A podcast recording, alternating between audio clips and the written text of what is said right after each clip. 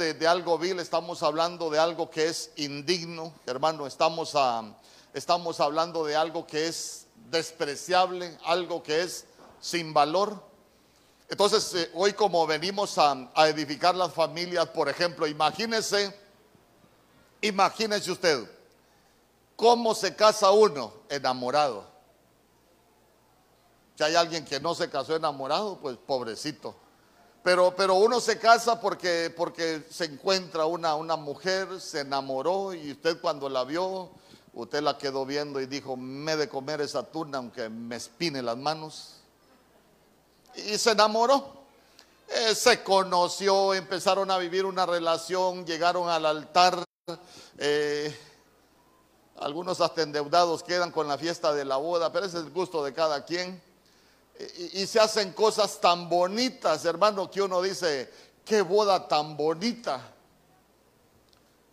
Pero como a veces no, no dejamos que siga saliendo lo precioso, sino que empieza a salir lo vil, las familias empiezan a dañar. Fíjese que nosotros conocimos casos, por ejemplo, ustedes son, son testigos, ahí en San Pedro Sula, que hay hermanos que se casaron y a los tres meses se estaban divorciando. ¿Sabe qué? El apóstol Germán un día dijo, ya no, ya no voy a seguir bendiciéndolos, dijo, porque ¿cómo es posible que, que, cristianos se estén casando y a los tres, seis meses se estén divorciando? ¿Por qué cree usted? Porque, porque lo que empezó a salir en medio de la relación fue lo vil, lo que no sirve, lo despreciable. Y sabe que en el matrimonio, en cuanto a los hijos, por ejemplo, en cuanto a los hijos, digan amén los hijos. Los hijos, los hijos, a, veces a uno le dicen, mire, mire, pastor, que yo no, no hay que hacer con mis hijos.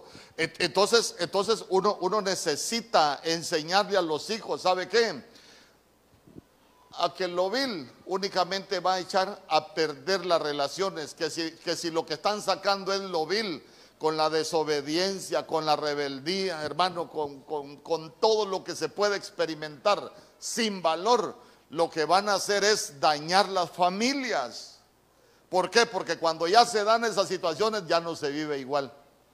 Ya hay que estar peleando, ya hay que estar regañando, ya hay que, a, a, veces hasta se grita. ¿Por qué? Porque las cosas se van deformando, las familias se van deformando. Pero imagínese usted que nosotros tengamos una familia y que en nuestra familia nosotros vayamos aprendiendo, esto no me sirve de nada en la familia, esto lo vamos a dejar a un lado, vamos a sacar lo precioso, vamos a sacar lo precioso, eh, eh, lo que nosotros decimos que, que sea precioso, lo que nosotros hacemos que sea precioso, cómo me voy a comportar yo en la familia, que sea precioso. Yo le aseguro que nosotros tendríamos otro tipo de familia. Porque no crea usted que, que lo que algunos somos ahorita, hermano, fue, fue un suceso. No, muchos hemos vivido procesos. Muchos hemos vivido procesos, porque si usted me pregunta, eh, pastor, toda la vida usted se llevó así con la pastora. No, no, éramos un desastre. Éramos un desastre de familia. Pero ¿sabe qué aprendimos nosotros? Y ahí está mi esposa, ahí de testigo. Cuando nosotros escuchábamos un mensaje, ¿sabe qué decíamos nosotros? Ya te diste cuenta que nosotros hacíamos eso y eso no nos sirve para, para, para, tener una buena familia. Entonces ya no lo vamos a hacer. ¿Sabes qué? Lo que nos va a servir es que nos tratemos de manera diferente y nos esforzamos, hermano. Ya te diste cuenta que hay cosas que nosotros decimos, nos decimos que no son de bendición para la familia. Entonces, ¿sabes qué? Ya nos la vamos a decir. Y empezamos a, a entresacar lo precioso de lo vil. Entonces, como soy su pastor, ve, de nadie, soy el pastor, ya se fue. yo quiero, yo quiero, ¿sabe qué? Que nuestras familias sean buenas, que nuestras familias sean preciosas. Hermano, que, que tus hijos sean preciosos, que tu matrimonio sea precioso, que lo que nosotros vamos a vivir como familia, que sea precioso. Es que, mire, hermano, no es en la cantidad de años que uno vive, no es la cantidad de años lo que determina lo, lo que uno se pudo haber gozado la vida. ¿Por qué? Porque se recuerda usted cuando Jacob llegó allá donde Faraón, que Faraón lo primero que le preguntó, cuántos son los años de tu vida. Sabe que eso, eso me ha marcado a mí eternamente hasta que el Señor o me lleve o me lleve arrebatado. ¿Sabe por qué? Porque ha marcado mi vida. Porque cuando le preguntan cuántos son los años de tu vida, Él no dijo los años de mi vida son 130, Él dijo los años de mi peregrinación, dijo. Son 130, 130 años. ¿Y sabe qué es lo, más terrible que Él dijo? son 130 años, pocos y malos, dijo. Hermano, 130 años, pocos y malos.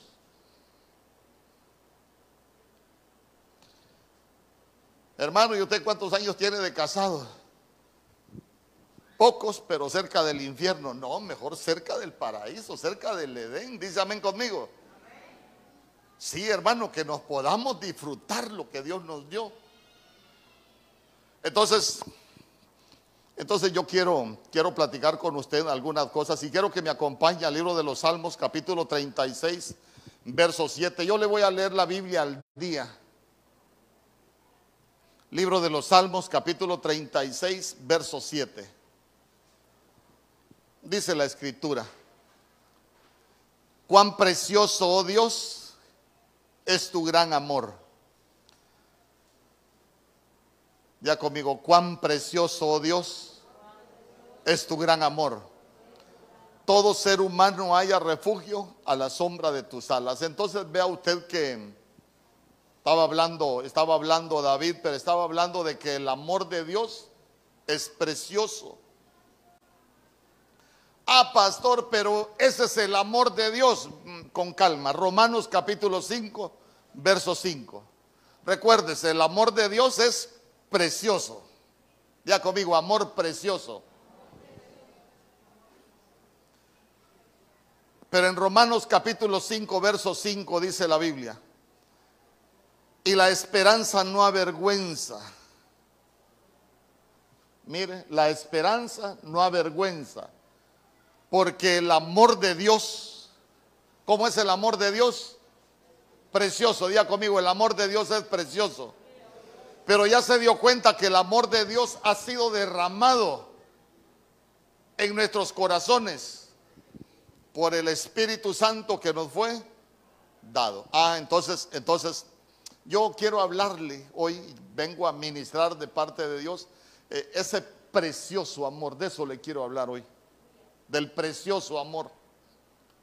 ¿Se imagina cómo serían nuestras familias? ¿Cómo sería, hablando de las familias, las relaciones en el matrimonio con los hijos? Si nosotros estuviésemos viviendo con ese precioso amor.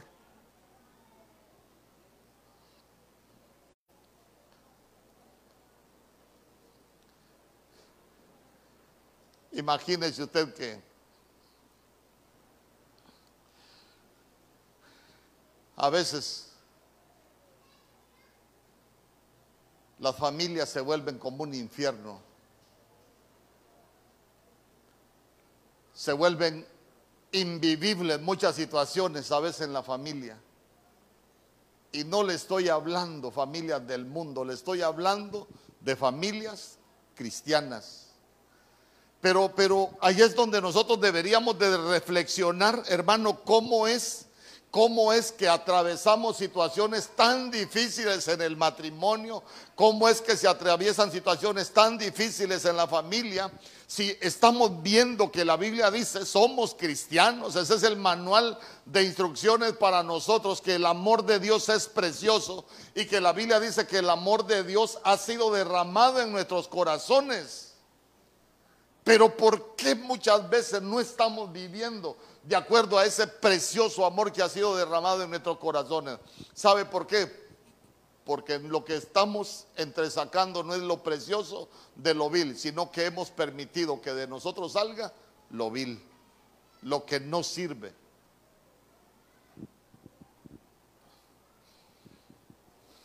Yo le he contado, mire, hoy me voy a ministrar con usted.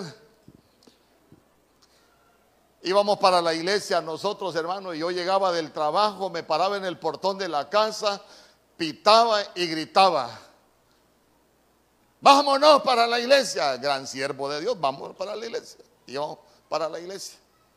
Y solo escuchaba la voz de mi esposa que me decía, esperad, espérame un ratito, que todavía no me he terminado de pintar. Y yo bajo la unción del Espíritu le hablaba y le decía, apúrate que la mona aunque se vista de seda, mona se queda. Hermano, yo para la iglesia.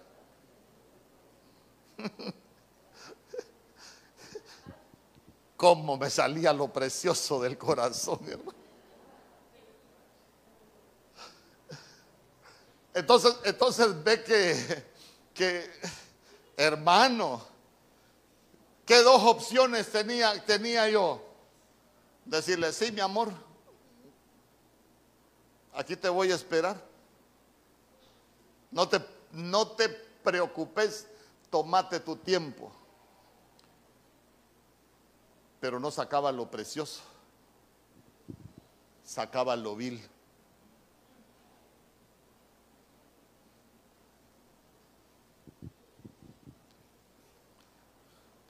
Pónganse de pie los jovencitos aquí, los jovencitos de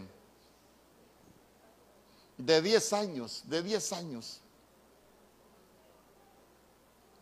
Hasta 30, vaya, hasta 30.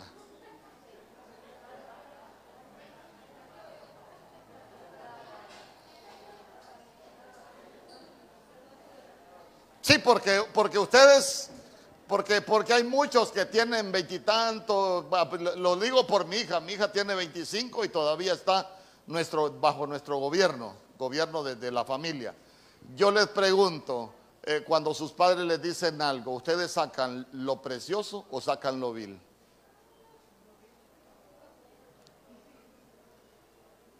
¿Ah?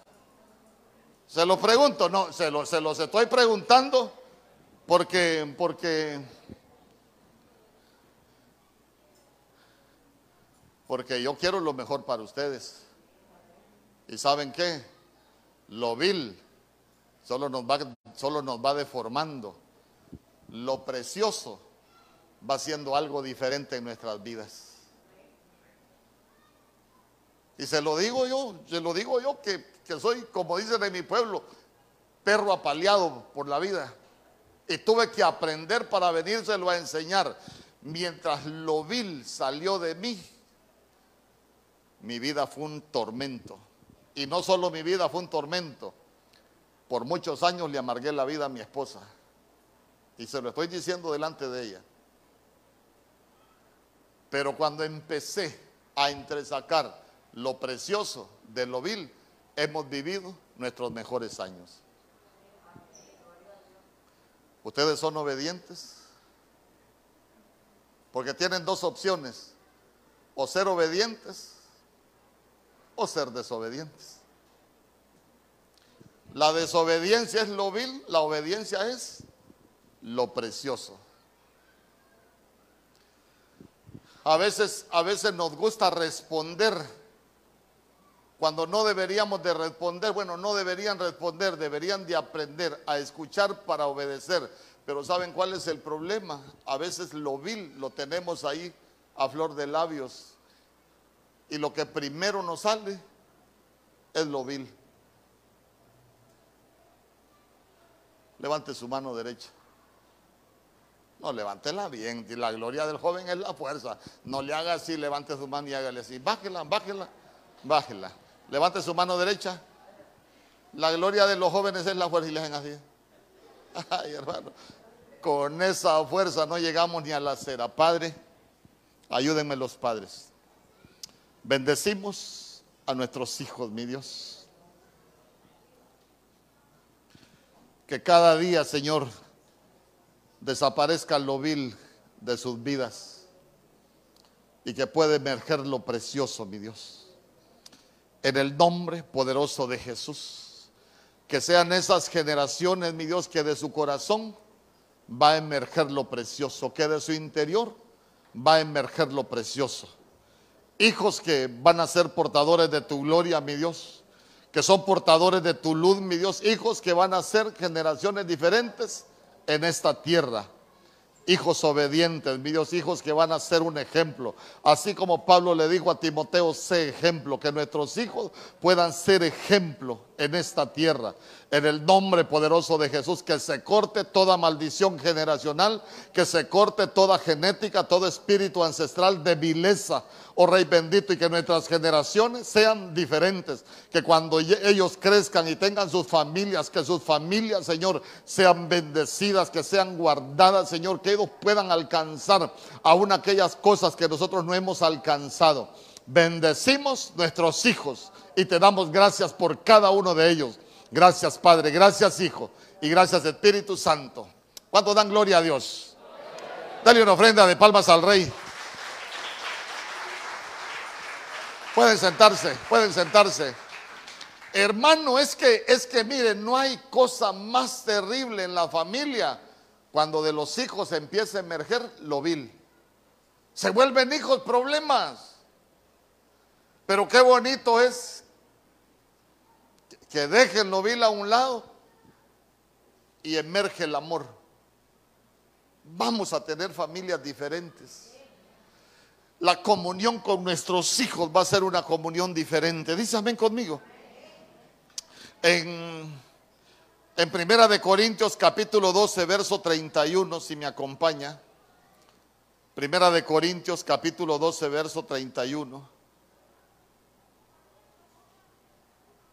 La Biblia dice, procurad pues los mejores dones o los dones mejores, mas yo muestro un camino más excelente. Entonces, cuando, cuando llegamos al cierre del, capítulo 12 de Primera de Corintios, sabemos que la Biblia viene hablando de todos los dones, hermanos, de, de todo lo que es espiritual pero vea que de pronto eh, empieza la Biblia y, dice el Señor, procuren, procuren los mejores dones. Eh, hablar en lenguas, profetizar, hermano, eh, qué bonito es enseñar, ¿sabe que qué bonito es hablar en lenguas? Qué bonito es interpretar lenguas, qué bonito es hacer muchas cosas en el ministerio. Ah, pero, pero ¿saben qué? Yo les quiero, les quiero mostrar un camino más excelente. Diga conmigo, un camino más excelente y es el camino del amor.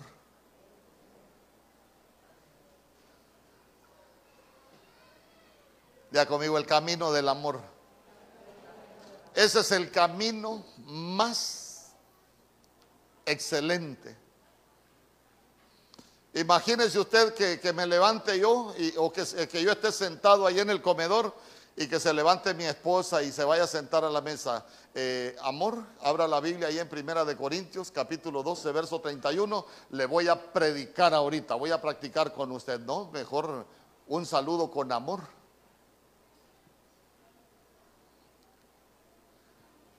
Hermano, porque a veces hay cosas que nosotros vamos descuidando.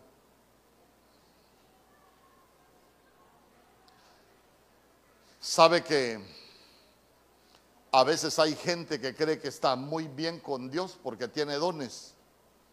Hermano, no nos engañemos. La Biblia dice que los dones el Señor los reparte como a Él le da la gana. Pero el amor es el camino más excelente que nosotros podemos tener o el camino más excelente que nosotros podemos escoger para edificar nuestras familias. Nuestras familias no las vamos a edificar con dones. Por eso es que el Señor dice, bueno, procuren los mejores, los dones mejores, calidad excelente, pero los dones son para edificación de la iglesia. Ahora yo les voy a mostrar el camino más excelente, el amor. Muchas veces los dones en la familia, para edificar una familia, no nos van a servir. Lo que nos va a servir es que nos amemos.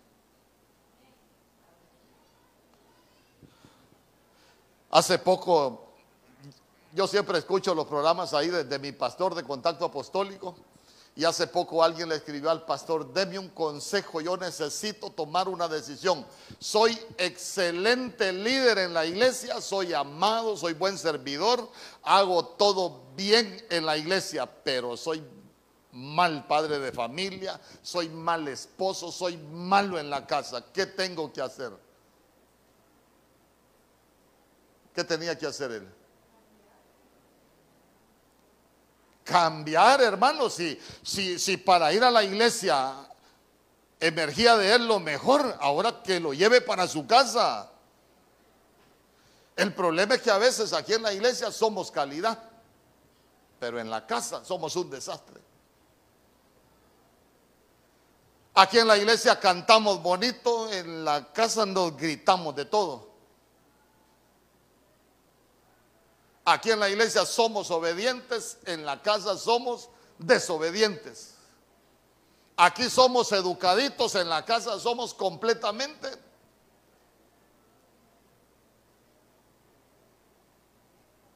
diferentes, maleducados.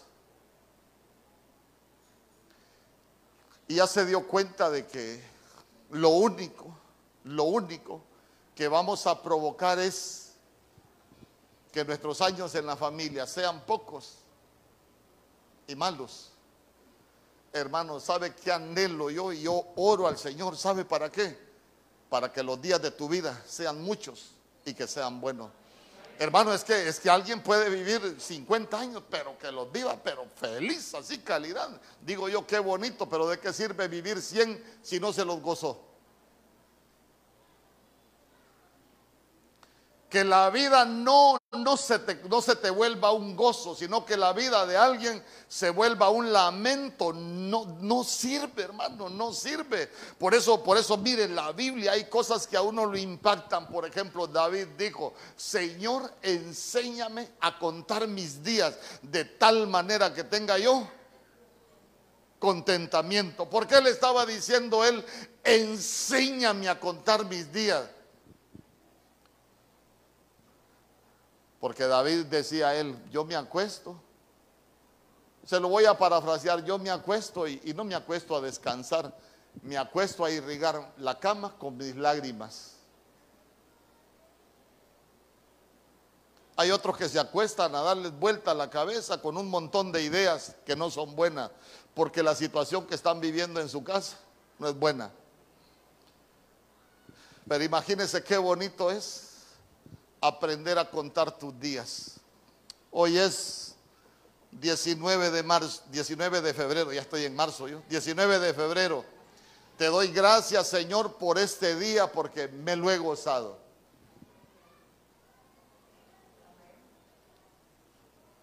Pero imagínese usted que hay gente que no se goza los días, porque los días se le volvieron un sufrimiento porque no agarraron, no andan por el camino más excelente, el camino del precioso amor. ¿Usted quiere andar conmigo por ese camino? Sí, que el Señor nos pueda llevar por ese camino con nuestras familias. Sabe que no voy a hablar de, todo lo que de todo lo que la Biblia habla de, de ahí en Primera de Corintios capítulo 13, desde el del camino más excelente, pero por ejemplo en el verso 5, solo, solo le voy a explicar algunas cosas, porque quiero, quiero hablar otras cositas. Miren lo que dice, dice el verso 5, ya, ya como este es parte del camino más excelente, dice, no hace nada indebido. Oiga bien, eh, cuando vamos caminando ahí por ese camino más excelente del, del amor, del perfecto amor, dice que no hace nada indebido. ¿Qué es no hacer nada indebido? Voy por los esposos. Si un esposo sabe que lo que va a hacer no le va a agradar a su mujer, no lo hace. Pero si no anda por el camino del precioso amor, sí lo hace. Los hijos, cuando saben que que lo que van a hacer no le va a agradar a sus padres, si andan por el camino del precioso amor, no lo van a hacer. Pero si andan fuera del camino del precioso amor, sí lo van a hacer. No les importa honrar.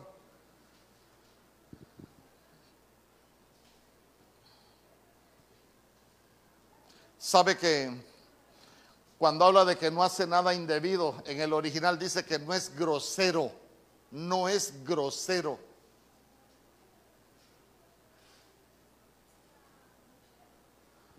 Fíjese que Hoy como es un día de liberación, ha dicho Jehová, fíjese que yo cuando, cuando reviso la Biblia digo yo, antes con mi mujer va, porque yo era grosero, hermano. ¿Sabe por qué le digo que era grosero?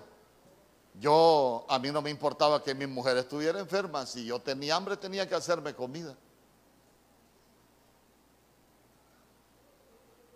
Tenía dinero para ir a compartir con los amigos, pero para comprar comida para que mi mujer no me hiciera porque yo porque estaba enferma, para eso no tenía. Era grosero. Pero cuando uno cuando uno aprende, va, qué bonito. Amor, estás cansada hoy. No te preocupes por el almuerzo, aunque sea arroz con ratón, voy a comprar ahí donde los chinos, pero ¿sabes qué? No cocines. ¿Ah? Imagínense qué bonito sería, digan amén las hijas se desertaron las hijas ya. Ya son, ya son desmadradas. Imagínense una hija ahí que, eh, mira, mira mamá, estoy aprendiendo a cocinar, pero ¿sabes qué? Eh, yo quise hacerte esto para, para que lo probes, para que ya no sigas cocinando. Ni un amén. bueno, vaya de palmón entonces. ¿Ah? Mira, aquí te traigo esta agüita, la preparé para ti, se me quemó el agua, pero, pero lo hice con todo mi amor. ¿Ah? Se les queme el agua, pero, pero algo es algo.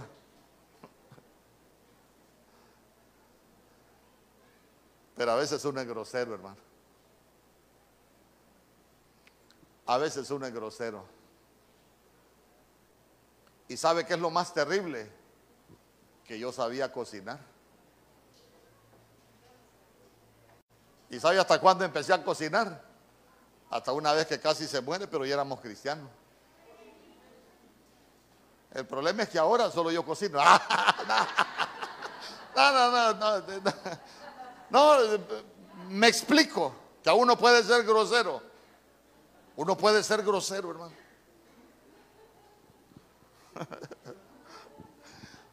Póngame el verso ahí, no hace nada indebido. No busca lo suyo, diga conmigo, no busca lo suyo. ¿Sabe qué es no buscar lo suyo? No se es egoísta. A veces, a veces en la familia solo se piensa en el beneficio de uno o lo que uno quiere, pero no nos importan los demás. Yo le he contado, mire, yo le he contado que nosotros conocimos un matrimonio. El hermano, bien vestido, y gloria a Dios que se vista bien. ¿Sabe cuál era el problema? Y, le digo porque yo en un tiempo usé de ese tipo de camisas de, de 4 mil, 5 mil, 6 mil pesos y el hermano así se viste. Pero ¿sabe cuál es el problema? Que hablaban hasta de predicar y él con aquellas camisas de 6 mil pesos y la hermana con unas camisas ahí de esas telas de cebolla, ¿sabe cuáles son, verdad? Que de tanto lavarla ya no tienen ni algodón, sino que solo hay una telita, hermano. El hermano cruzaba la pierna, hermano. Flor chain. La hermana cruzaba la pierna, aquel numerote blanco del bombazo, hermano a 100 pesos el par. Entonces, y muchas veces vivimos así. Mire, mi amor, me compré esta loción Oscar de la renta para mí. Aquí le traje esta de Avon, mire, para que se consuele. Ay, hermano. ¿Ah?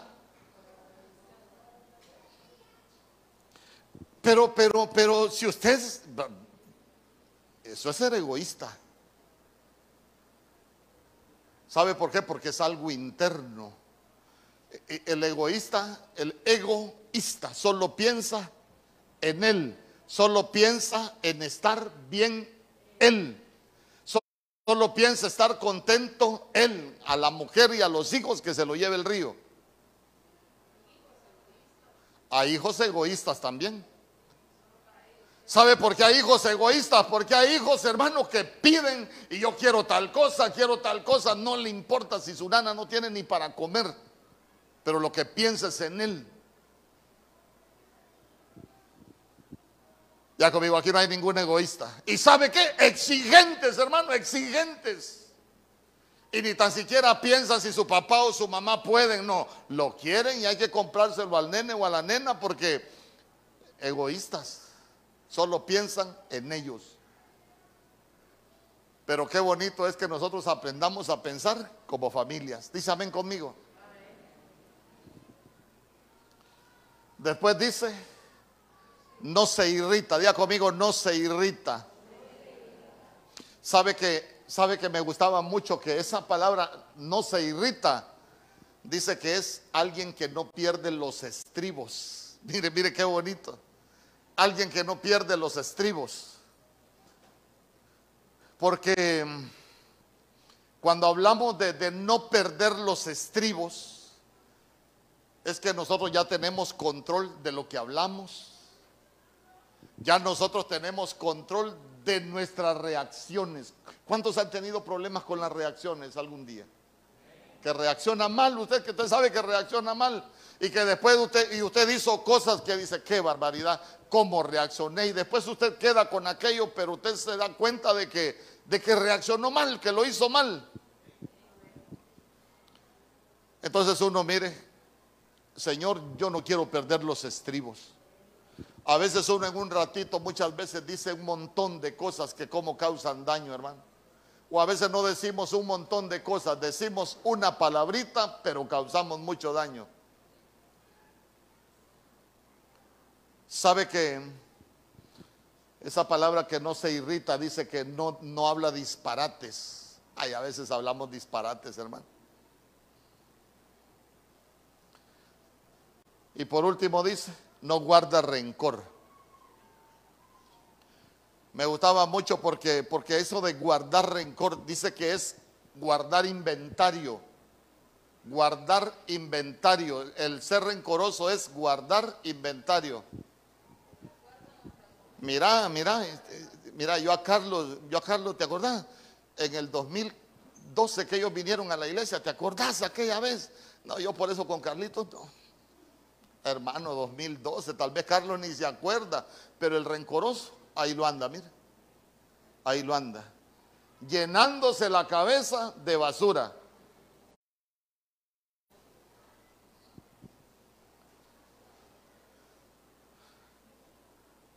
Ya conmigo, no es rencoroso. Aprendamos a no guardar inventario, hermano. Es que somos cristianos, ¿verdad? ¿Se imagina usted que el Padre que nosotros tenemos, guardar inventario de todo lo malo que nosotros hacemos, no nos quedan ni los calcetines, hermano?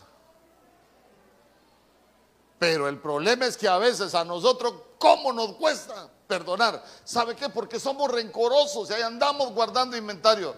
Somos como, somos como los árbitros. Fíjese que a mí hay algo que me gusta de los árbitros.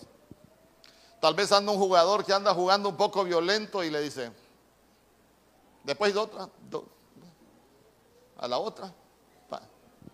Así como aquel que se fue a casar y usted se recuerda que iban en el carruaje ahí con una, con una yegua hermano, y la yegua le habían puesto sus, cerraduras ahí bien nice porque iban para la iglesia, el carruaje tirado por un caballo y se casan y el hombre era la yegua que más quería y cuando va la yeguita se resbala y se baja y le dice uno. Y levantan la yegua, sigue corriendo, se vuelve a rebalar la yegua y le dice dos. Sigue avanzando la yegua, se resbala y le dice tres. Se saca la pistola y le pega un tiro Oíme, ¿por qué sos tan bestia? Si es la yegua que más amabas, es la yegua más cara que tenía, ¿por qué la mataste? Oíme, y empezó a decirle un montón de cosas a la mujer y le dijo, una, le dijo.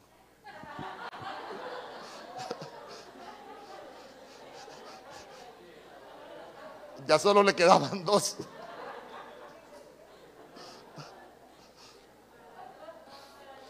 Pero imagínense allá a los 15 años que le haga otra. Ya llevan dos, hermano. 15 años anduvo guardando un rencor por algo que pasó hace tiempo. Pero hay gente que así es. Ni olvido ni perdón. Y andamos sucios el corazón. Aprendamos a no guardar inventario. Nadie dijo amén. Se lo voy a volver a repetir. Aprendamos a no guardar inventario. Si va a perdonar, perdone y tírelo a la basura. ¿Y sabe qué? Nos volvemos a levantar, ordenamos las cosas y seguimos en paz, pero no guardemos inventario. ¿Sabe que una de las peores cosas que nosotros podemos hacer es andar con aquello aquí en la cabeza? No, hermano, no. Ah, no, pastor, es que viera mi mamá eh, una vez allá yo estaba, creo que, déjeme ver, creo que fue como en 1900 cuando vino Cristóbal Colón, eh, viera lo que me hizo mi mamá y eso no, no lo puedo olvidar, ay hermano, no lo puede olvidar, es digno de lástima. Porque cuántas cosas nuevas se perdió de vivir por andar almacenadas cosas viejas. El Señor dice que Él es el que hace cosas nuevas. Pero nosotros muchas veces estamos interesados en estar llenos de cosas viejas.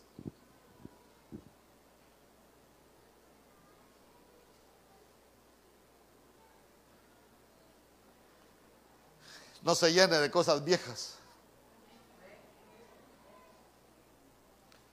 No guarde inventario. Todos hemos, hemos pasado por malas experiencias. Pero imagínese, imagínese que yo le dijera a mi esposa, sí, pero te acordás en 1995 cuando te conocí. Ay, hermano. No, y te acordás en 1997, ¿te acordás? Ay, hermano.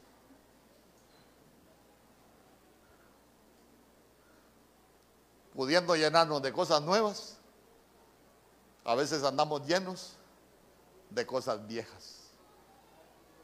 Ah, pastor, pero es que no sabe cómo era mi mamá. Sí, pero son cosas viejas. Las cosas viejas pasaron.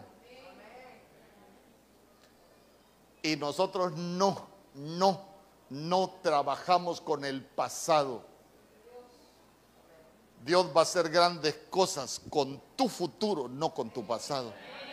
Dios tiene grandes cosas para nosotros en el presente pero hay que olvidar lo que quedó atrás. ¿Sabe usted que hay gente, hay gente que le cuesta, hermano, estar en paz con su familia por cosas viejas?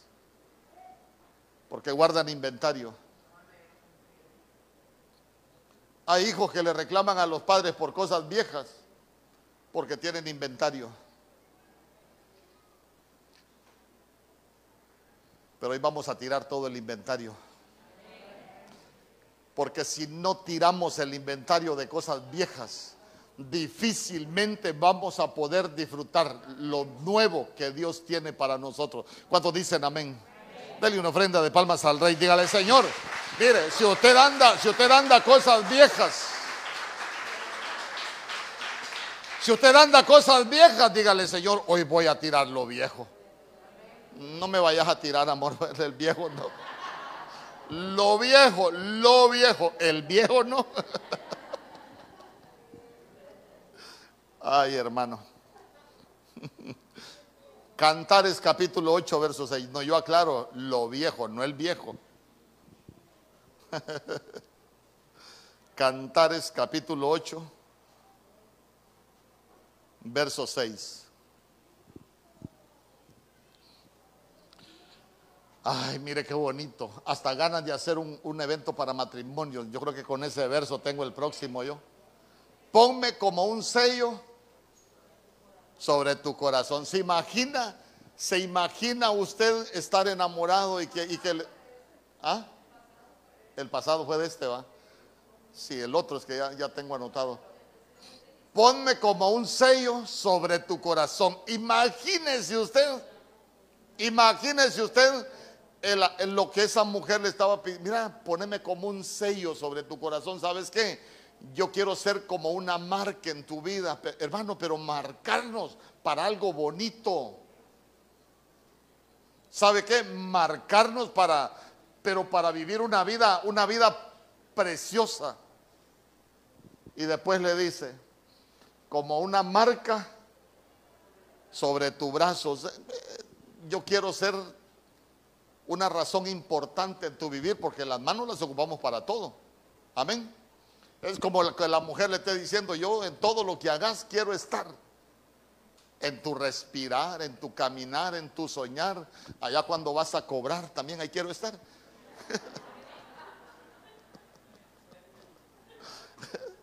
Pero, pero, mire, pero mire qué tremendo lo que dice la Biblia.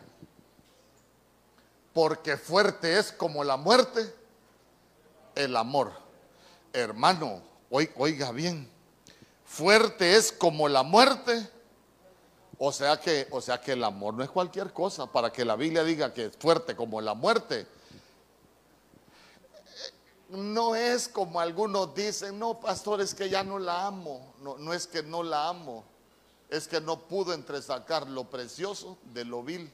¿Por qué? Porque lo que la Biblia enseña que el amor es algo poderoso, es algo fuerte.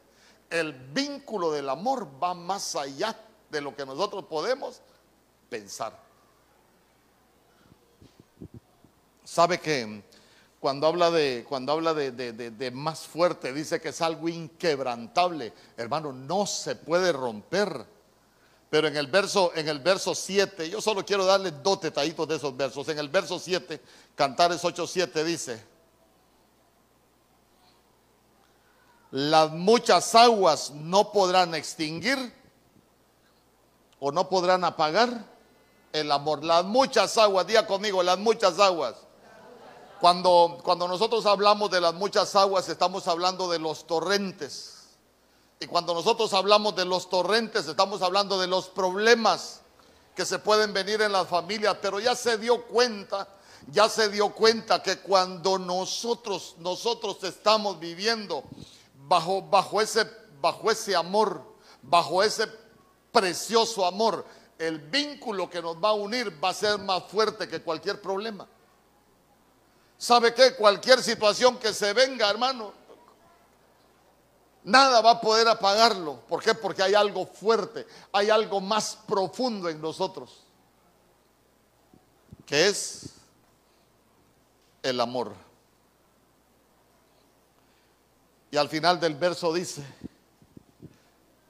si diese el hombre todos los bienes de su casa por este amor, de cierto, lo menospreciarían. Présteme atención, está hablando la mujer y la mujer dice, si diese el hombre todos los bienes de su casa por este amor, de cierto los menospreciaría. ¿Sabe qué está diciendo la mujer? El amor no se compara con ningún bien natural. Es mejor un poco de amor que un poco de muebles. Hermano, vivir la vida con amor es bonito. Usted puede tener cualquier comodidad en su casa, pero si le falta el amor, usted hay cosas que no se las va a disfrutar. Fíjese que nosotros allá, eh, ¿cuánto nos costó la casa? Cuando nosotros agarramos la casa, 106 mil pesos. Una casa pequeñita, la que tenemos en San Pedro, pero que ahora sí vale mucho. Pero lo que le quiero contar es que cuando servíamos en el equipo decían, bueno, ¿y dónde nos vamos a reunir? En la casa, de, en la casa del hermano Mario. Y llegaba la gente, ahí teníamos el, Porsche, ahí nos reuníamos, las reuniones del equipo. Y una vez se acercó una hermana y le dijo a mi esposa, yo sería, yo sería capaz de cambiar mi casa por su casa, le. Y le dice mi esposa, no, ¿cómo va a cambiar mi casa por su casa si la suya vale como 5 o 6 millones de pesos y esta comparada con la suya no vale nada? No, le dijo, es que para mí lo bonito no es la casa, lo que ustedes tienen como familia, le dijo. ¿Qué estaba diciendo ella? Menospreciando todos los bienes por un poco de amor. Ya se dio cuenta usted que para nosotros no es dar lo que los hijos quieren. Ay, que quiero tal cosa, que quiero tal cosa, que quiero tal cosa. Ya, se dio cuenta que al final nuestros hijos van a entender que es mejor amarnos, porque vamos a ser más felices.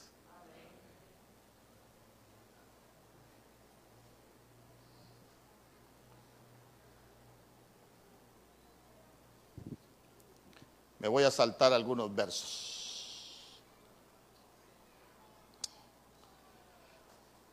Colosenses capítulo 3, verso 14. Ya con este voy a cerrar. Tengo algunas, tenía algunas otras cosas más ahí que hablar, pero por el tiempo ahí lo vamos a dejar.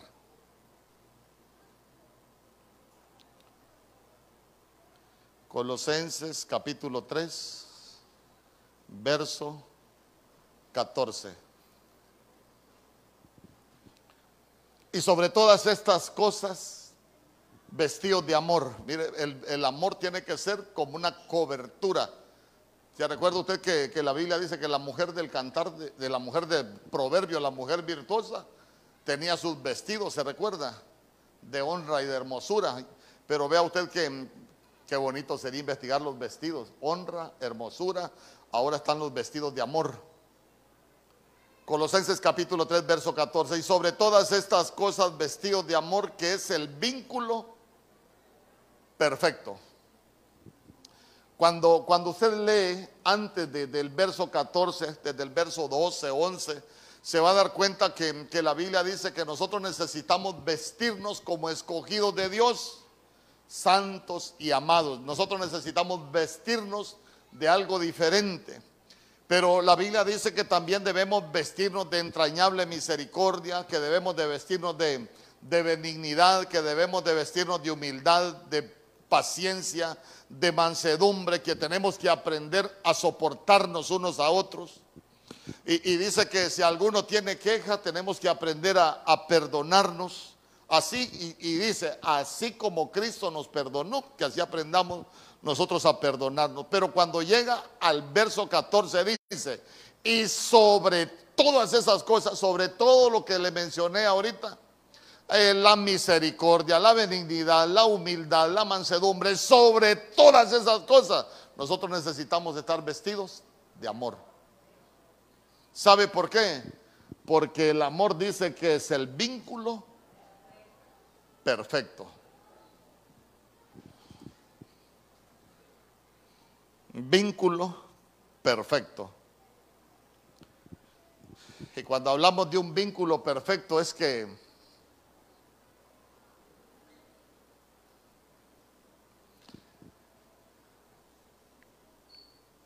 las cosas en nuestra familia las vamos a llevar a un nivel donde las vamos a tratar, hermano, pero de una manera diferente. ¿Por qué? Porque cuando estamos hablando de un vínculo perfecto, no es para destruir. Estamos hablando de algo que nos une y que por nada se destruye. Yo quiero que, que cierre sus ojos.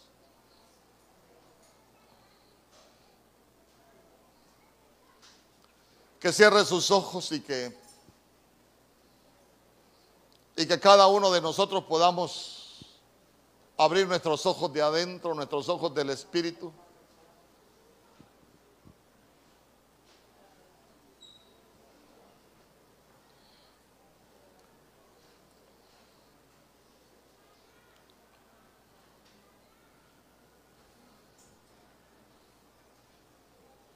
Sabe que contra el amor no hay defensa. Pastor, pero es que, pero es que viera que cómo está de maleducado y viera que tengo que usar la violencia. Tengo que ser fuerte. No, la violencia solo engendra violencia. Y la Biblia dice que sembramos vientos, cosechamos tempestades. Y nosotros vamos a cosechar lo que sembramos. Mire, los que somos hijos debemos de tener mucho cuidado. Porque a veces nosotros como hemos guardado inventario, le reclamamos a los padres. El problema es cuando ya tenemos hijos, como sembramos mal, Lo que vamos a cosechar de nuestros hijos es reclamos y es desobediencia. Por eso, si sembramos amor, lo que vamos a cosechar es amor, un vínculo perfecto.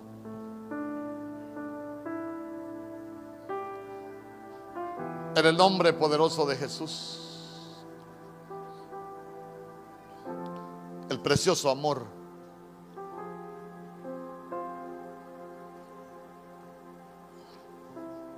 El precioso amor. El amor de Dios es precioso. Pero la Biblia dice que en nosotros ha sido derramado el amor de Dios. Y ya se dio cuenta que no solo son gotas, ha sido un derramamiento de amor. Pero muchas veces estamos llenos de tantas cosas que, que no se nota que ese amor ha sido derramado en nosotros. Estamos llenos de tanto inventario. Estamos llenos de, de tanta amargura. Estamos llenos de tanto resentimiento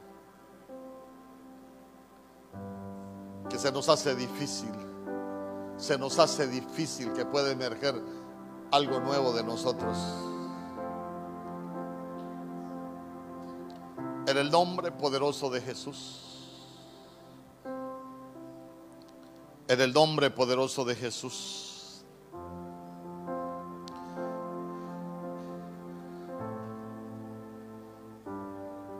¿Cómo está tu familia? ¿Cómo está tu familia?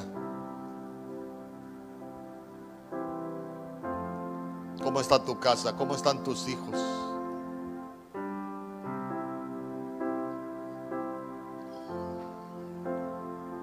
Sabe que yo he creído que la iglesia es un lugar de limpieza. Yo quiero primero decirle algo a los padres.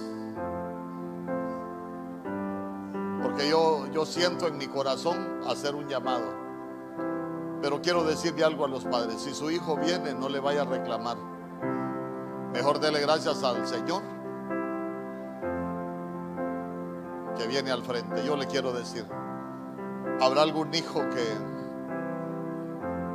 que está resentido con sus padres? Para que vengas al frente, vamos a orar por ti.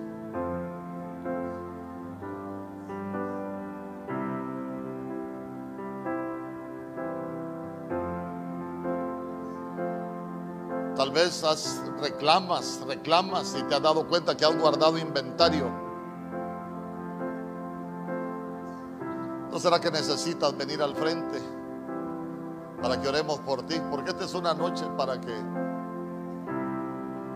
ese precioso amor puede emerger en tu vida y que pueda cambiar muchas cosas. No tengas temor si sabe que para nosotros es importante que, que los hijos aprendan a limpiarse en el altar. Sin pena, si, si acá uno no viene delante de los hombres, uno viene delante del Señor. ¿Por qué? Porque Dios nos muestra las cosas para limpiarnos.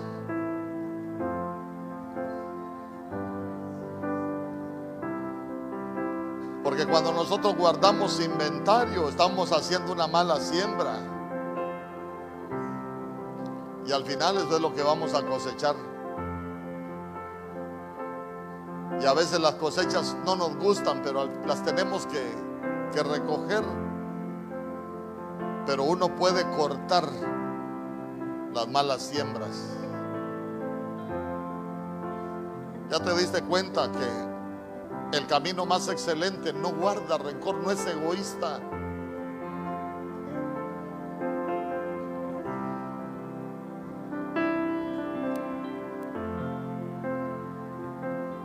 Porque cómo nos causa daño, cómo se rompe la comunión. En el nombre poderoso de Jesús. En el nombre poderoso de Jesús. Nosotros como pueblo de Dios deberíamos de aprender cuando el Señor nos habla, cuando el Señor quiere limpiarnos. ¿Sabe que ese es uno de los grandes errores del pueblo de Dios? Que muchas veces el Señor habla y no aprovechan el tiempo de su visitación y, se van igual, así como vinieron.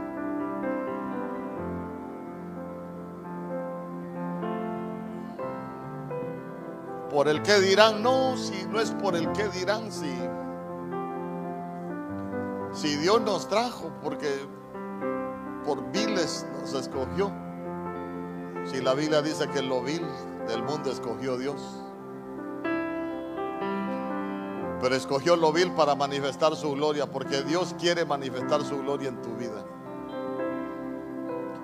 Yo te diría, tal vez eres un jovencito que tal vez hasta por ignorancia, te has alejado de tus padres por algunas circunstancias y muchas veces has dicho cosas o te has dado cuenta que guardas cosas en tu corazón.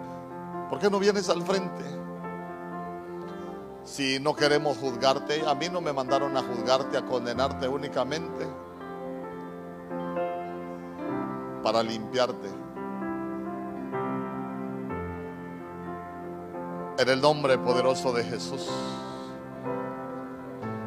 En el nombre poderoso de Jesús. Ahí cada uno de nosotros, dígale, Señor, que, que ese precioso amor que ha sido derramado en mi corazón sea ese vínculo perfecto, mi Dios, en mi familia. Que sea ese vínculo perfecto ahí con todos los tuyos. Que no se rompe ese vínculo, que nuestras familias sean unidas que nuestras familias sean bendecidas.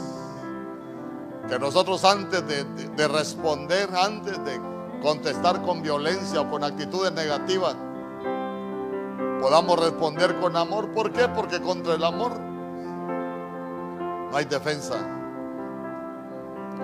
Vamos a ganar más amando que contendiendo. Vamos a ganar más amando que discutiendo y que vamos a ganar más amando que siendo desobedientes. ¿Sabe qué? Que no emerja lo, vil. Ahí cada jovencito, cada jovencita, cada uno de nosotros, que le podamos decir, Señor, yo quiero que ya de mí, Señor, ya quiero entresacar lo precioso de lo vil, que ya no salga más lo vil de mí. Porque si ese amor fue derramado es para impregnarnos, no es no es una gota, no es un poquito, es un derramamiento de amor. Es una vestidura de amor.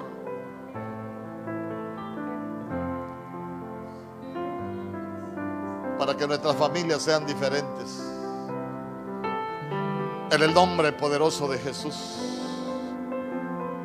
En el nombre poderoso de Jesús.